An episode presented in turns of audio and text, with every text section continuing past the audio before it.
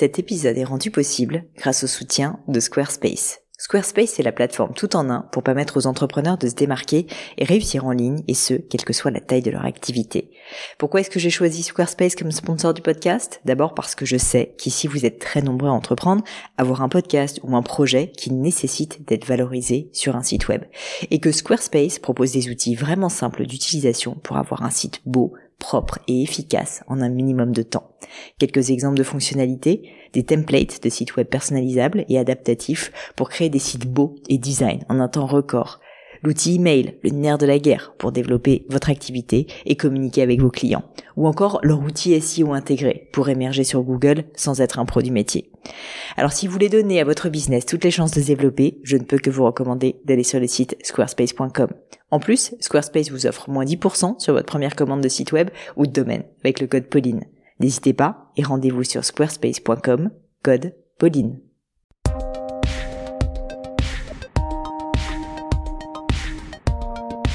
Hello, hello et bienvenue dans cette nouvelle leçon du gratin. Avant de se lancer dans l'épisode du jour, petite piqûre de rappel les amis, si vous voulez postuler une leçon et vous êtes nombreux à me dire que ça vous intéresse, envoyez-moi un mail à hello at le-du-6 gratin.fr. Moi et mon équipe, on vous répondra rapidement. Sinon sur mon compte LinkedIn ou mon compte Insta, Pauline Legno, n'hésitez pas, là aussi euh, je suis réactive. Deuxième chose, vous êtes toujours plus nombreux à écouter le gratin. C'est absolument dément. Je vous remercie. Mais ce que je ne comprends pas, c'est que vous n'avez pas tous laissé un avis sur iTunes. C'est incroyable. Même si vous n'êtes pas sur iPhone, je vous jure, ça se fait avec un desktop et avec iTunes. Je vous promets. Donc si c'est pas déjà fait, pensez-y, ça serait ultra cool. Blague à part. Et en plus, ça aidera peut-être d'autres personnes que vous à trouver le gratin. Ce qui serait plutôt sympa, non? Allez, maintenant je reviens à nos moutons du jour. Dans l'épisode, je suis avec Laurie qui se lance dans le business de la joaillerie digitale un sujet qui me parle, vous pouvez l'imaginer. Elle me pose la question suivante. Comment as-tu appréhendé le fait de lancer une marque innovante sur un secteur aussi traditionnel que celui de la joaillerie? En bref, que faut-il faire pour que ça marche quand on lance un produit disruptif qui n'existe pas encore? Alors là, j'ai envie de dire à Laurie, désolé, mais je ne vais pas pouvoir te répondre en 20 minutes seulement à cette question. Sinon, ma chère Laurie, je serais milliardaire, Gémio serait plus gros qu'Amazon et la vie aurait aussi quand même une simple une saveur un peu moins sympathique. En revanche, j'ai pu aider Laurie à réfléchir à comment parler de son concept innovant, comment construire un argumentaire impactant, notamment évidemment au travers d'une plateforme de marque impactante. Ensuite, j'ai discuté avec elle de comment aborder ses premiers clients pour comprendre comment les adresser au mieux et donc évidemment les transformer. Mais je ne vous en dis pas plus et laisse place à cette nouvelle leçon du gratin. Salut Laurie, bienvenue sur le gratin. Bonjour Pauline. Je suis ravie de t'accueillir. Euh, Laurie, est-ce que tu peux commencer, s'il te plaît, par me poser ta question et puis euh, ensuite euh, aussi, évidemment, te présenter? Oui, bien sûr. Bah déjà, merci de, de m'accueillir. Euh, Peut-être d'ailleurs plutôt te présenter et ensuite me poser ta question. Euh, bah donc du coup, moi c'est Laurie, j'ai 27 ans et je suis la fondatrice de Lumisoli. Donc c'est une marque de joaillerie connectée en cours de développement. Euh, donc voilà, on est sur une marque de joaillerie connectée qui est un petit peu différente de ce qu'on retrouve euh, actuellement sur le marché, puisque euh, nous avons la volonté en fait de moderniser le, le médaillon familial grâce à la technologie. Euh, donc en quelques mots, en fait, l'Umisoli, c'est euh, un collier euh, joaillier qui vous permet de stocker, transférer et accéder à vos fichiers préférés, donc photos, vidéos, à tout moment et sans encombrer ah votre téléphone.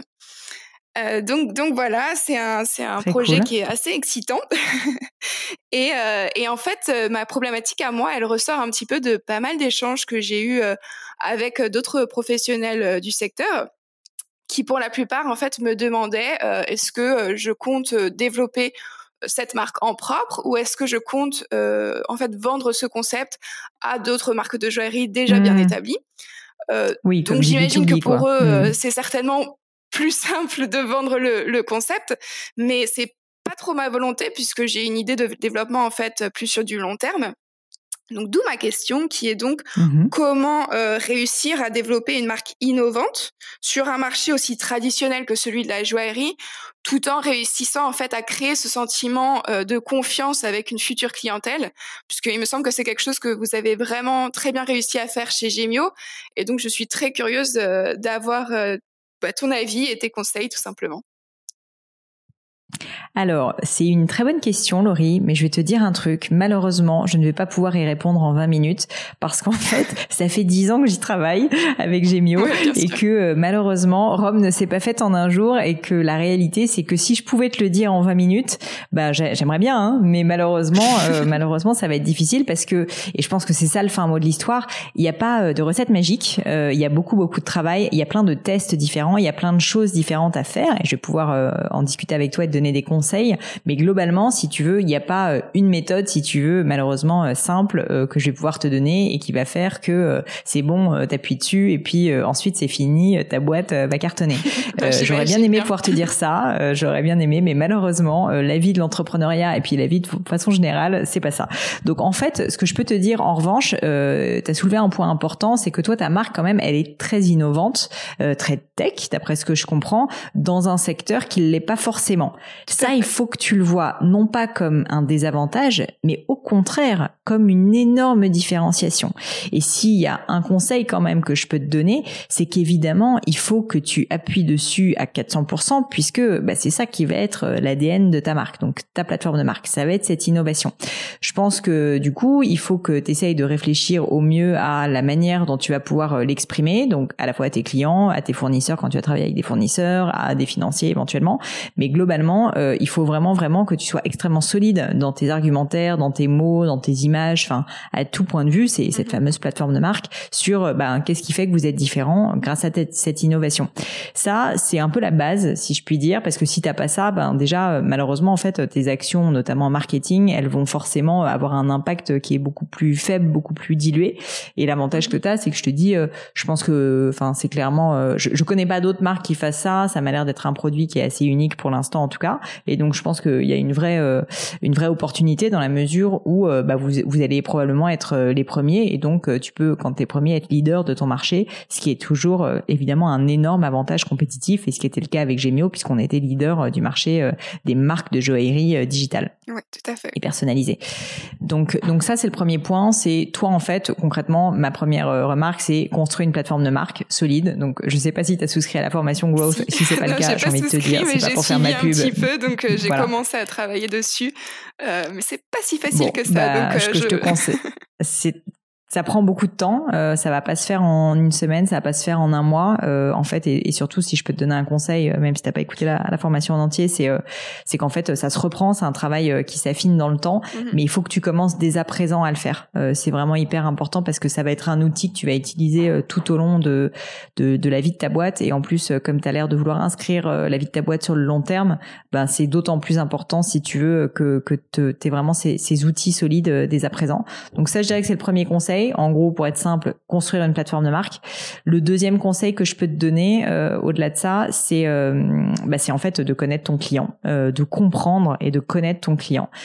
ça paraît hyper simple, mais en fait, si tu veux, moi j'ai déjà parlé à beaucoup, beaucoup, beaucoup de personnes qui travaillent sur des business très difficiles et notamment construire une marque dans le secteur de la joaillerie. Je te le dis, je pense que c'est très difficile. Je dis pas juste ça parce que moi c'est ce que je fais, mais en fait c'est tellement émotionnel comme achat, c'est tellement quelque chose qui est inutile d'une certaine manière d'acheter un bijou que tu vas pas du tout adresser un client qui achète euh, un bijou, euh, par exemple pour une naissance dans ton cas, euh, de la même manière que tu vas adresser quelqu'un qui s'achète une paire de baskets, si tu veux. Ou finalement, oui, il y a aussi un univers autour, il y a des bénéfices, mais ça reste quand même un, besoin fonctionnel. La joaillerie part du principe en fait, ça n'est pas un besoin.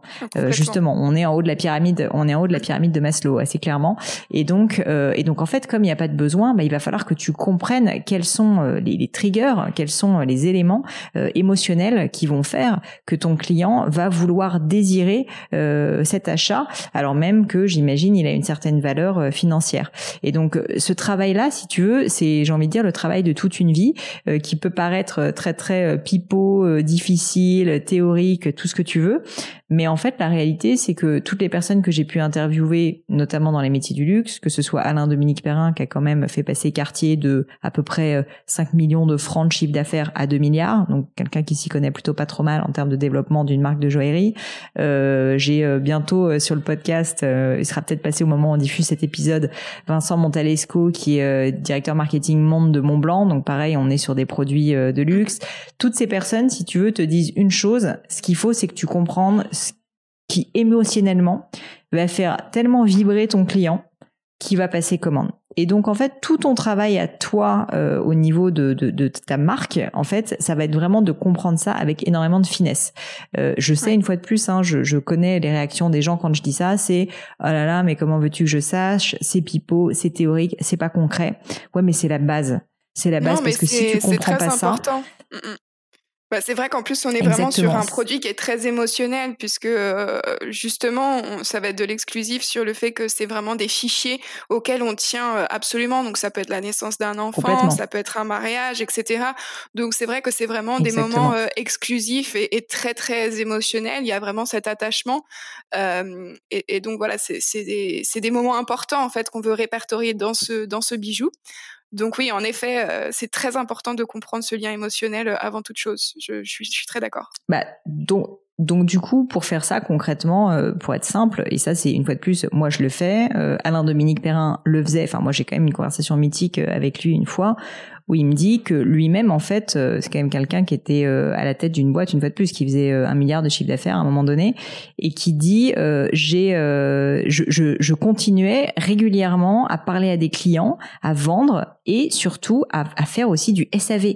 C'est-à-dire que quand il y avait un problème, on lui passait le téléphone et il engueulait le gars en lui disant non mais un bijou c'est pas comme une bagnole, euh, tu vois il faut en prendre, enfin une bagnole aussi d'ailleurs tu me diras, il faut en prendre soin. Au contraire d'ailleurs c'était même plutôt ça sa métaphore, c'était c'est comme une bagnole, il faut en prendre soin, euh, il faut, euh, il y a un contrôle technique euh, tous les ans, il faut faire attention, etc. Sinon, en fait, elle va pas durer dans le temps. Et, et en fait, ça c'est quelque chose, je pense, qui est hyper fort. Moi-même, je le dis souvent, hein, je vais en boutique chez Gemio très régulièrement, on continue à faire des calls très régulièrement pour comprendre nos clients. Là encore pas plus tard que il y a deux semaines, on a lancé une mission pour comprendre un peu mieux notre clientèle autour de la boutique de Lyon. Donc tout ça pour te dire que ce, ce rôle-là de compréhension de ton client, de ton client et de ton prospect aussi, parce qu'il y a une question qui est pourquoi est-ce que certaines personnes n'achètent pas et qu'est-ce qui va leur donner envie d'acheter.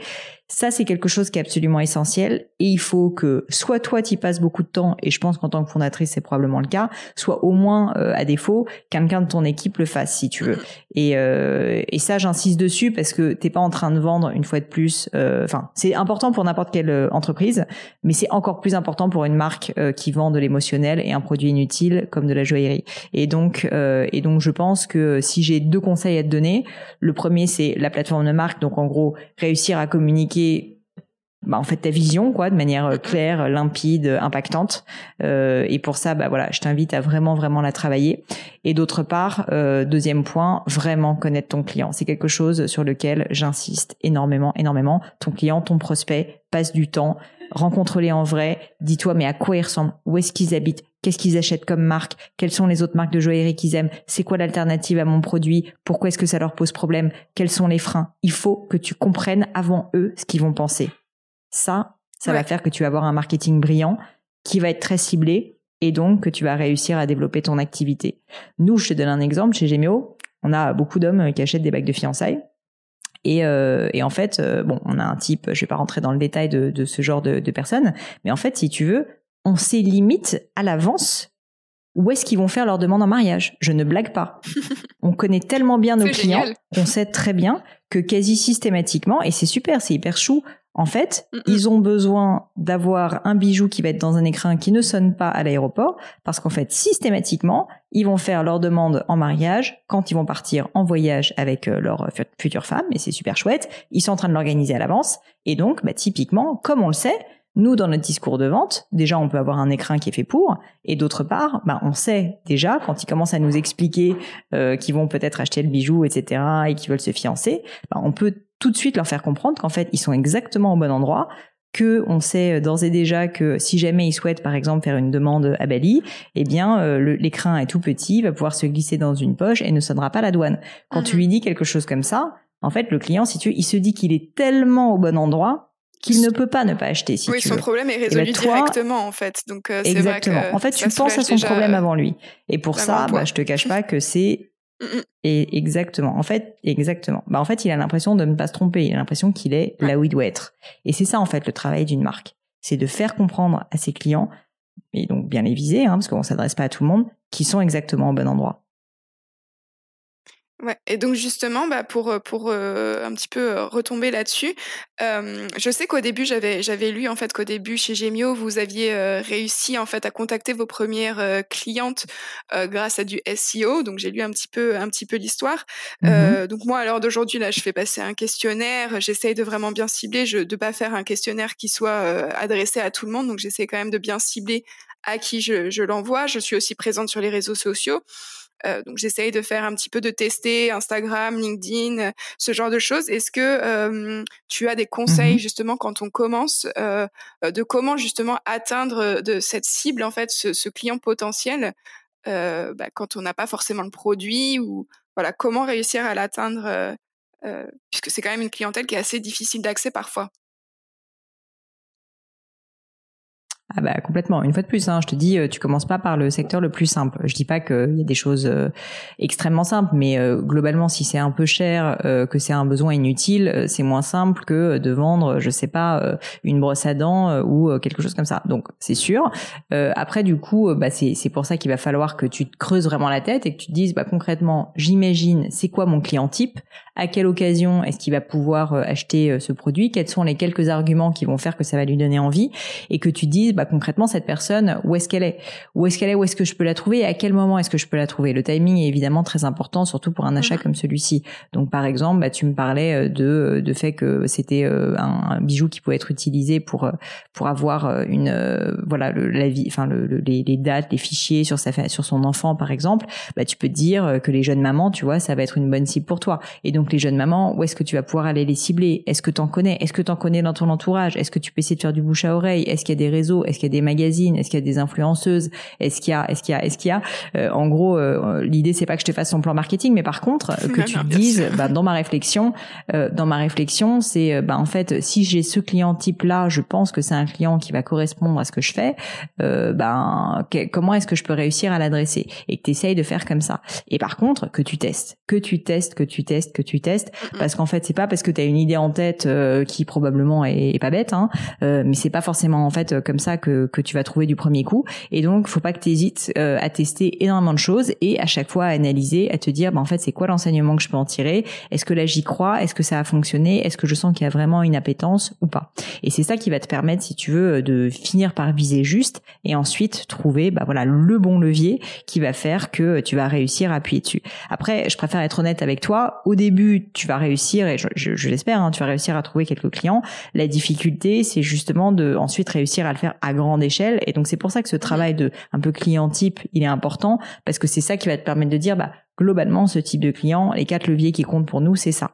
Je pense qu'il faut pas que tu te dises que tu vas avoir une méthode ou un levier. La réalité, c'est que euh, pour un métier en tout cas comme la joaillerie, non, en fait, euh, il va falloir que tu testes plein de choses différentes, comme je disais, que tu t'accroches et euh, et en fait, au fur et à mesure, tu vas affiner, mais tu vas avoir plusieurs leviers d'acquisition différents. C'est-à-dire que tu vas avoir peut-être de la publicité sur Instagram, peut-être, je sais pas, de la publicité, peut-être une égérie, peut-être, je ne sais mmh pas, peut-être des partenariats, peu importe mais en fait, si tu veux, euh, il me paraît peu probable que tu aies uniquement un seul levier d'acquisition, c'est-à-dire euh, une seule source, tu vois, qui va faire que tu vas avoir euh, que tu vas avoir euh, tes clients. Et c'est plutôt pas plus mal parce que du coup, ça veut dire que euh, contrairement à d'autres boîtes où et c'est arrivé assez fréquemment, hein, des boîtes qui ont eu une croissance exponentielle énorme parce qu'en fait, ils ont trouvé le bon levier.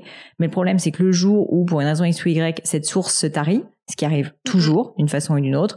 Je te donne un exemple quand il y a eu, euh, c'était assez connu à une époque, il y avait des comparateurs de prix euh, sur Internet. Bah, en fait, il y a énormément de, de, de, de, boîtes qui se sont construites et en fait qui tiraient tout leur chiffre d'affaires des comparateurs de prix. Maintenant, les comparateurs de prix, euh, bah, en fait, ça a quasiment disparu de la circulation sur Internet et du coup, tous les gens qui avaient fondé tout leur business là-dessus, euh, sincèrement, se sont complètement effondrés. Euh, donc, ou d'autres personnes qui avaient, par exemple, fondé toute leur acquisition sur le référencement naturel, le fameux SEO dont tu parlais. Bah, le problème, c'est que le jour où Google change son algorithme, bah en gros, ces gens-là se sont retrouvés à être premiers sur la page quand tu tapais le mot-clé sur Google, à ils sont sur la 40e page, que j'exagère, peut-être la quatrième. Et du coup, si tu veux, ça, ça peut être dramatique. Donc finalement, c'est peut-être pas plus mal que tu aies plusieurs leviers d'acquisition. Il faut juste que tu en aies un nombre raisonnable qui sont solides, mais tu vois, euh, en avoir une dizaine, mettons, que tu vas essayer de travailler dans le temps. Et donc là, le travail où tu en es actuellement, comme tu en es vraiment au début, c'est déjà, bah, on l'a dit, travailler ta plateforme de marque, ensuite euh, ensuite euh, bah, du coup euh, travailler si tu veux ce client et pour le démarcher bah, du coup juste tester plein de choses différentes pour voir qu'est-ce qui correspond concrètement le mieux à ce client-là sachant que comme c'est un client en plus qui visiblement va avoir une démarche un peu digitale etc ça va pas du tout être la même chose que quelqu'un qui s'achète un enfin j'imagine hein, j'en sais rien mais qu'un bijou justement un peu plus classique qui est un symbole mais qui a moins ce côté un petit peu tech mmh. donc donc ça va être intéressant justement de tester tout ça. Ouais, c'est le côté du coup, ce que je te propose, euh, qui, qui diverse avec, euh, avec la joaillerie. Donc oui, ça va pas être un profil type euh, mmh, mmh, mmh. complètement. Bah tant mieux, tant mieux, parce que du coup, ça te fait moins de concurrence aussi, quoi. Oui. Donc, ce que je te propose, c'est assez simplement que euh, tu, enfin là franchement pour moi les next steps elles sont simples. C'est il faut que tu travailles ta plateforme de marque. Mm-hmm. Je me fixerai à ta place une deadline. Tu te mets, euh, je sais pas, deux mois. Là en plus il y a l'été qui approche. C'est, je pense, une période assez propice pour faire du travail de fond comme ça. Donc moi je t'inviterai à beaucoup travailler cette plateforme de marque si jamais euh, tu as l'intention de travailler un petit peu cet été.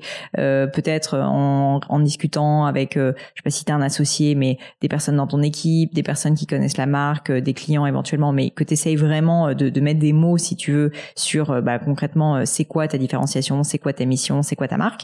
Si tu l'as pas fait, évidemment, je t'invite à, à, souscrire à Growth parce que je pense que ça t'aidera réellement.